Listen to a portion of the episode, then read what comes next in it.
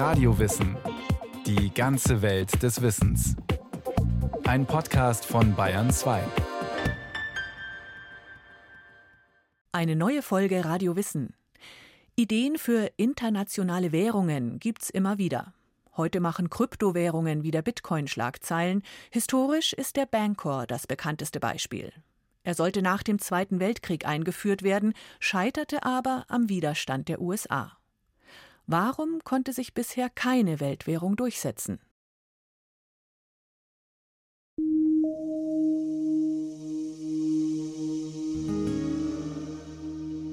Die Kulisse für die Konferenz im US-Städtchen Bretton Woods hätte idyllischer kaum sein können. Die Teilnehmer trafen sich in einem alten Grand Hotel am Fuße des Mount Washington inmitten unberührter Natur und schneebedeckter Berggipfel. Doch der Landschaft wegen waren die Delegierten nicht gekommen. Sie hatten Größeres im Sinn. Ihr Ziel war es, ein neues Währungssystem für die Welt zu erschaffen. Denn der Krieg würde bald enden. Das war im Juli 1944 bereits absehbar. Vertreter aus sage und schreibe 44 Staaten waren angereist wobei vor allem zwei Länder die Konferenz dominierten, England und die USA. Oder vielleicht sollte man besser sagen, dass zwei Männer dominierten. Der eine hieß Harry Dexter White und war Abgesandter der US-Regierung. Der andere war kein geringerer als John Maynard Keynes, der englische Starökonom, dem die internationale Presse auf Schritt und Tritt folgte. Gemeinsam hatten sie dass sie das wirtschaftliche Chaos der Vorkriegsjahre beenden wollten. Die 1920er und 30er Jahre waren geprägt von Spekulationsblasen, Hyperinflation und einer heftigen Wirtschaftskrise, der sogenannten Großen Depression. Die Produktion lag damals vielerorts komplett brach. Internationale Koordination und beherztes Eingreifen wären nötig gewesen. Stattdessen arbeiteten die Staaten gegeneinander. Stefan Schulmeister, österreichischer Wirtschaftsforscher und Publizist. Das war ein Hauptgrund für die Verschärfung der Weltwirtschaftskrise gewesen, dass Länder versuchten, durch Abwertung ihrer Währungen sich einen Vorteil nach dem Motto Rette sich wer kann zu schaffen. Um die eigene Produktion wieder in Gang zu bringen, werteten die Länder ihre Währung ab, weil so Exporte günstiger wurden. Allerdings zogen andere Länder nach, sodass es zu einem Abwertungswettlauf kam, der alles noch verschlimmerte. Damit sollte Schluss sein. Der internationale Handel brauche übergeordnete Institutionen und ein festes Regelwerk. Davon waren sowohl White als auch Keynes überzeugt. Darüber hinaus waren ihre Vorstellungen aber recht unterschiedlich. Keynes wollte eine Weltwährung einführen, den Banker ein Kunstwort, das im Französischen so viel wie Bankgold bedeutet. Wobei es genau genommen aber eine Verrechnungseinheit ist, sagt der Sozialwissenschaftler Philipp Degens. Er ist wissenschaftlicher Mitarbeiter in der Forschungsgruppe Zukünfte der Nachhaltigkeit an der Universität Hamburg und hat sich lange mit der Wirkung von Geldsystemen beschäftigt. Man darf sich jedenfalls nicht vorstellen, dass es da irgendwie Geldscheine oder dass wir einzelne BürgerInnen ein Konto irgendwie bei einer Weltbank hätten und wir in einzelnen Bankers zahlen könnten, sondern die Idee ist eben, diesen Banker als Verrechnungseinheit zwischen den jeweiligen Landeswährungen zu nutzen. Also wenn international gehandelt wird, dann wird de facto der Banker als Zahlungsmittel genutzt, weil in Banker gerechnet wird und die jeweiligen Landeswährungen sind eben an diesen Banker gekoppelt. Keynes stellte sich vor, dass im Zentrum des Bankersystems eine internationale Zentralbank steht. Die Landeswährungen sollten fest an den Banker gebunden sein. Das erleichtert den grenzüberschreitenden Handel, weil sich Unternehmen nicht erst fremde Währungen besorgen müssen, um im Ausland einzukaufen. Daneben sah der Bankerplan Maßnahmen vor, die verhindern sollten, dass ein Land dauerhaft mehr exportiert, als es importiert, wie es zum Beispiel Deutschland seit vielen Jahren macht um eben Handelsbilanzüberschüsse und Defizite abzubauen, hätte es Instrumente gegeben, beispielsweise Strafzinsen, die einen Anreiz gegeben hätten, dann eben auch stärker wieder zu importieren, wenn vorher immer exportiert wurde. Also die Idee, zu einem, naja, ausgeglicheneren und man könnte fast sagen harmonischeren Welthandel zu kommen, in dem die Ungleichgewichte nicht so stark sind. Denn Ungleichgewichte haben besonders in Krisenzeiten dann ein Problem, weil sie sozusagen Krisen dynamisieren und, und verstärken können. Eine einzige Währung für die Welt. Es wäre das erste Mal in der modernen Geschichte gewesen, dass sich Staaten auf so etwas einigen. Über die Verrechnungseinheit hätte man, so die Hoffnung, den internationalen Handel stärker steuern und Krisen womöglich verhindern können. Aber es kam anders. Denn nicht Keynes setzte sich durch, sondern White. Der Bankerplan ist eben nicht umgesetzt worden in Bretton Woods. Das Ergebnis war ja dieses sogenannte System von Bretton Woods. Das System von Bretton Woods war im Grunde der Plan von White. Der US-Unterhändler wollte den Dollar zum Maß aller Dinge im Welthandel machen. Sein Plan sah ein goldgedecktes Währungssystem vor. Goldgedeckt bedeutet, dass man die Währung jederzeit bei der Zentralbank in Gold umtauschen kann. Von diesem sogenannten Goldstandard waren viele Länder in den Kriegs- und Vorkriegsjahren abgerückt, um mehr Geld drucken zu können. White wollte zurück zu Gold aber gleichzeitig auch den Dollar ins Zentrum rücken. Deshalb schlug er vor, einzig den Dollar an Gold zu binden, während die anderen Währungen wiederum an den Dollar gekoppelt sind. Der US-Dollar wurde dadurch zum Fixstern, um den alle anderen Währungen kreisten.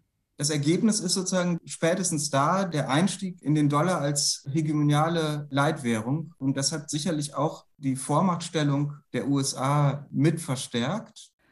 White konnte sich mit seinem Plan durchsetzen. Gegen Keynes, der damals bereits als ökonomisches Genie galt. Wie hat White das geschafft?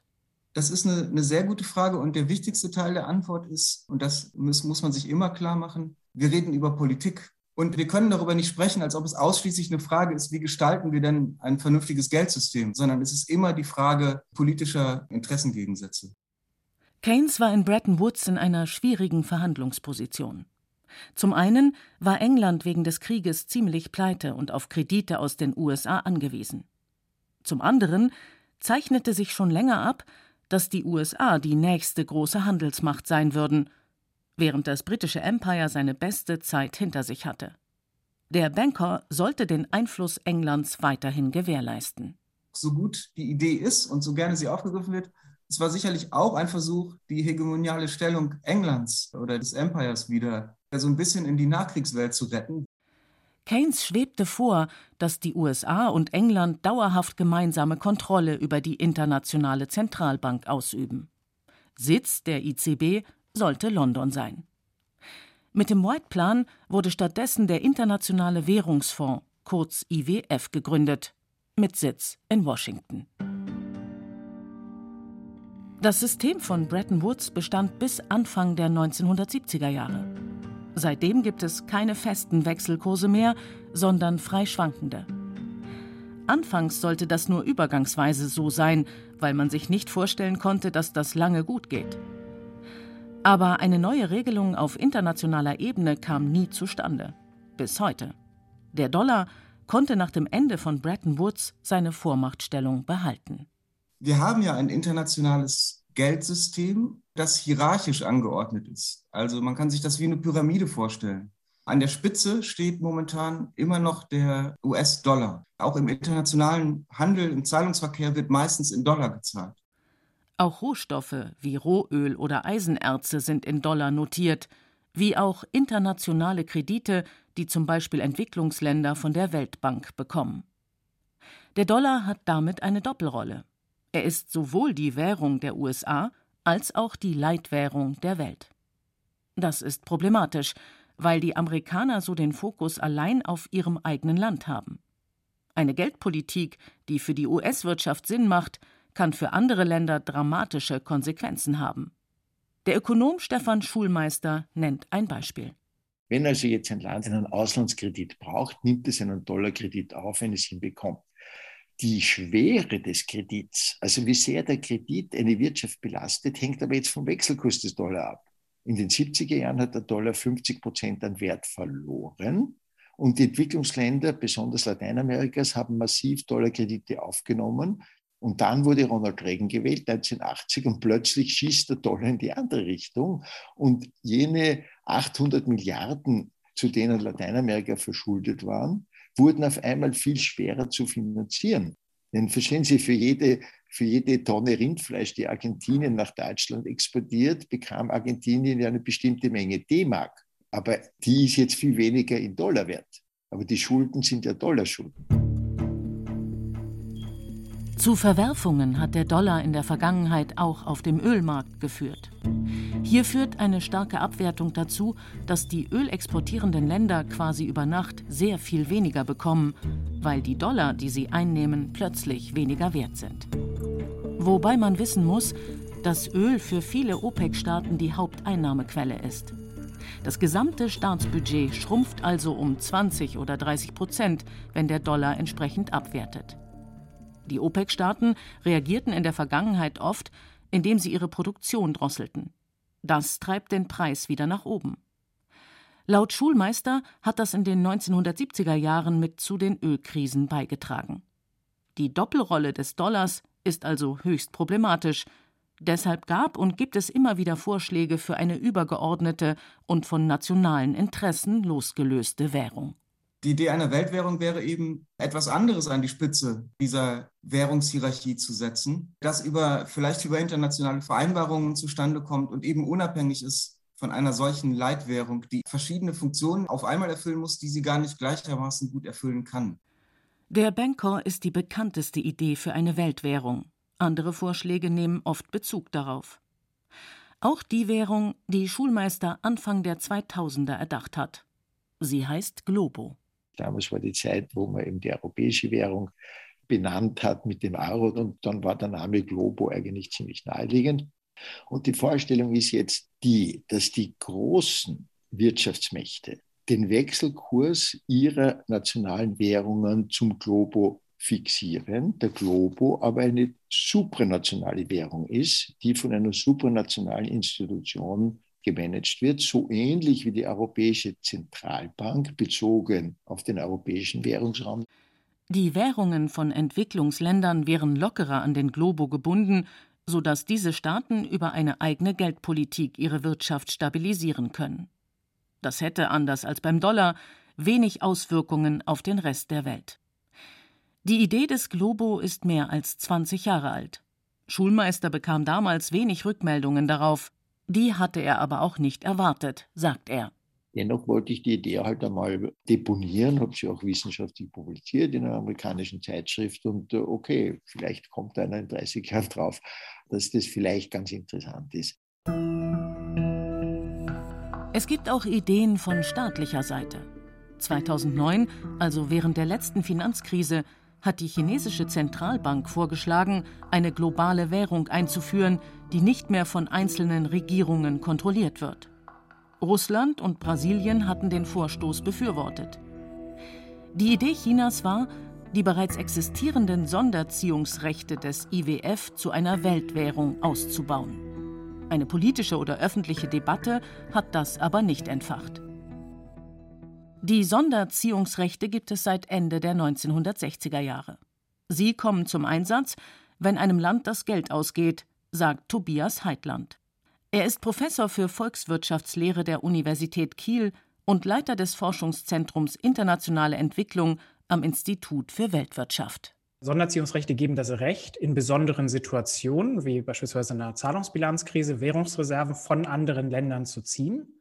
Es ist also ein Anspruch darauf, dass einem andere Länder im Austausch gegen diese Sonderziehungsrechte zum Beispiel US-Dollar oder Euro zur Verfügung stellen. Und das hilft dann in Krisen beispielsweise, die eigene Währung zu stabilisieren. Heute, oder vielleicht sollte man sagen, im Moment spielen Sonderziehungsrechte allerdings keine große Rolle, weil die meisten Länder genügend eigene Reserven für Krisenzeiten aufgebaut haben. Als Reservewährung halten Staaten übrigens, man ahnt es bereits, Dollar und in kleinerem Umfang auch Euro. Und das bedeutet, dass prozentual gesehen die Sonderziehungsrechte inzwischen unter 5 Prozent der Währungsreserven ausmachen und eben eine größere Rolle spielt, wie es eigentlich auf dem Dollarmarkt oder auf dem Euromarkt aussieht.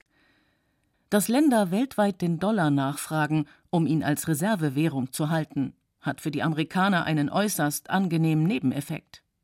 Denn so können sie viel mehr importieren, als sie exportieren. Denn die USA geben den Dollar ja nicht einfach so her, sondern sie kaufen dafür Rindfleisch aus Argentinien, Autos aus Deutschland oder Spielzeug aus China. Auf diese Weise gelangt die US-Währung in den weltweiten Handel. Die Folge ist ein Handelsbilanzdefizit, das sich die Amerikaner dauerhaft erlauben können. Und das hat in den 60er Jahren Giscard d'Estaing, der französische Finanzminister zu der Zeit, als exorbitantes Privileg bezeichnet. Daher dieser Begriff, der eben untermalt, dass man in einer besonders komfortablen Situation ist. Ein Privileg, das viele Staaten wohl nicht so einfach aufgeben würden. Aber ohnehin ist es im Moment unwahrscheinlich, dass sich Staaten in naher Zukunft auf eine Weltwährung einigen könnten. Das war auch dem belgischen Ökonom Bernard Lietaer bewusst. Deshalb hat er eine Weltwährung konzipiert, die losgelöst von politischen Interessen funktionieren soll. Den Terra. Lietaer stellt sich vor, dass die Unternehmen selbst sie verwalten. Im Gegensatz zum Banker wäre es eine Weltwährung ohne steuernde Zentralbank. Das ist interessant, weil Lietaer selbst Zentralbanker war. Er war beispielsweise an der Einführung des EQ, also des Vorläufers des Euro, beteiligt. Ist der Terror also ein Eingeständnis der eigenen Ohnmacht? Naja, ich glaube, er würde sagen, andersrum. Seine Expertise bringt ihn zu der Einsicht, dass es etwas anderes braucht. Lieta ging davon aus, dass es Initiativen für Weltwährungen nur noch im privaten Sektor geben würde. Ohnehin würden in globalen Unternehmen heute die großen Entscheidungen gefällt, schreibt er in seinem Buch Geld der Zukunft, ohne näher darauf einzugehen, was er damit meint. Eine Währung wie der Terror sei im eigenen Interesse der Unternehmen. Denn nicht nur verschuldete Entwicklungsländer und ölexportierende Staaten leiden unter Wechselkursschwankungen, sondern natürlich auch international handelnde Unternehmen. In allen großen Firmen arbeiten deshalb heute Finanzfachleute, die Termingeschäfte für Lieferungen abwickeln. Da versichert man sich für einige Prozent oder Zehntelprozent des Preises bei Banken gegen diese Wechselkursveränderungen, die in der Zukunft auftreten, damit man weiß, wie viel Umsatz man eigentlich dann macht und äh, sicher gehen kann, dass man nicht ein Verlustgeschäft macht. Der Terror soll stabiler als nationale Währungen und auch stärker an die Realwirtschaft gebunden sein. Gewährleisten soll das ein Warenkorb, auf dem der Terror basiert. Darin vertreten sind die wichtigsten internationalen Handelsgüter wie Rohöl, Weizen, Fleisch oder Stahl. Also der Terror als Warenkorb entspricht viel näher den, den realen Preisen wesentlicher Waren, weil er ja selber nichts anderes ist als eine Berechnung sozusagen aus den wichtigsten Waren. Der zweite wichtige Punkt ist, dass die Währung mit der Zeit an Wert verliert. Zwar nur wenige Prozent, aber genug, dass Firmen ihn wieder investieren. Dass es keinen Anreiz gibt, Terra zu horten, sondern dass man Terra eigentlich lieber ausgeben möchte, weil wenn man ihn hält, verliert er an Wert. Das klingt alles reichlich abstrakt. Eine globale Unternehmenswährung, die aus einem Warenkorb besteht und die mit der Zeit an Wert verliert. Wobei letzteres kennen wir ja inzwischen von unserem Sparkonto, wo das Geld wegen negativer Zinsen auch immer weniger wird. Vor der Finanzkrise war das noch völlig undenkbar. Dennoch, so richtig vorstellen kann man es sich nicht, wie das mit dem Terror praktisch ablaufen soll. Wer ihn organisiert, wer mitmacht, wer Streit schlichtet. Und ich glaube, dass eine Schwierigkeit daran ist, dass dahinter schon die Vorstellung ist, Unternehmen einigen sich dann darauf, einfach den Handel in Terror zu treiben solche Vorstellungen haben sozusagen deswegen ein Problem, weil sie die Rolle von Staaten und Zentralbanken bei der Geldproduktion und, und auch Verwendung irgendwie übersehen. Dennoch kann Philipp Degens der Idee grundsätzlich etwas abgewinnen. Ich würde schon sagen, dass zumindest die Suche nach Alternativen, die verhindern könnten, dass die Finanzwirtschaft entkoppelt sozusagen von realen Produktionsverhältnissen und so, dass die immer eine größere Bedeutung bekommt. Das ist ja zumindest ein vernünftiger Ansatz. Generell leben wir geldtechnisch in einer höchst spannenden Zeit. Denn auch einige Unternehmen wie etwa Facebook oder Meta, wie das soziale Netzwerk nun offiziell heißt, liebäugeln damit, eine eigene Währung herauszugeben. Nicht im Sinne Bernhard Lietas für den Welthandel, sondern für die eigenen Nutzer. Und auch wenn manche das belächeln, Man sollte das nicht vorschnell als Marketing-Gag abtun. Immerhin hat Facebook gut zwei Milliarden tägliche Nutzer. Könnte in dem sozialen Netzwerk eine Art Weltwährung entstehen? Ich hoffe nicht. Also ich glaube, es wäre eine ziemlich dystopische Vorstellung, wenn Facebook sozusagen vollkommen intransparent und undemokratisch gestalten könnte, wie ein Geld sozusagen funktioniert, mit dem wir dann im alltäglichen Leben auch handeln würden. Ich glaube aber auch nicht, dass das so passieren wird, weil eben die Staatlichkeit und die, die politische Macht noch fehlt. Die politische Macht der US-Regierung bekam Facebook-Gründer und CEO Mark Zuckerberg bereits zu spüren. Mehrfach schon musste er vor dem US-Kongress aussagen und Details seiner Währung erläutern. Offenbar fürchten die Abgeordneten einen zu großen Einfluss des neuen Geldes. Die Facebook-Währung soll eine Kryptowährung sein. Kryptowährungen machen schon seit einigen Jahren Schlagzeilen. Die bekannteste, der Bitcoin, existiert seit 2009. Die Währungen basieren auf einer technischen Innovation, der Blockchain. Das ist eine Art digitales Register, das Transaktionen zuverlässig und transparent speichert. Kryptofans meinen, dass diese neue Speichertechnologie in Zukunft beispielsweise Banken überflüssig machen wird. Denn im Prinzip kann man Überweisungen auch einfach per Blockchain abwickeln. Das ist ein Grund dafür, warum die Kryptowährungen enorm viel Spekulationskapital anlocken. Was aus ihnen wird, ist aber noch völlig offen. Absehbar ist inzwischen allerdings, dass es auch von nationalen Währungen künftig digitale Pendants geben wird. Die meisten großen Zentralbanken sind selber in der Vorbereitung von E-Währungen. Es sind dann keine Kryptowährungen unbedingt, aber zumindest eine, eine elektronische Zahlungsform, die schneller, effizienter funktionieren soll. Das ist sozusagen auch ein Wettbewerbsangebot für die Kundinnen und Kunden, die das an den Kryptowährungen und anderen Innovationen schätzen. Da werden wir sicherlich sehen, dass es ganz normal wird, sowas zu nutzen. Man kann also festhalten, dass trotz aller Innovationen und Ideen die nationalen Währungen weiterhin dominieren werden was aber nicht bedeutet, dass der Dollar weiter an der Spitze der Währungshierarchie stehen muss.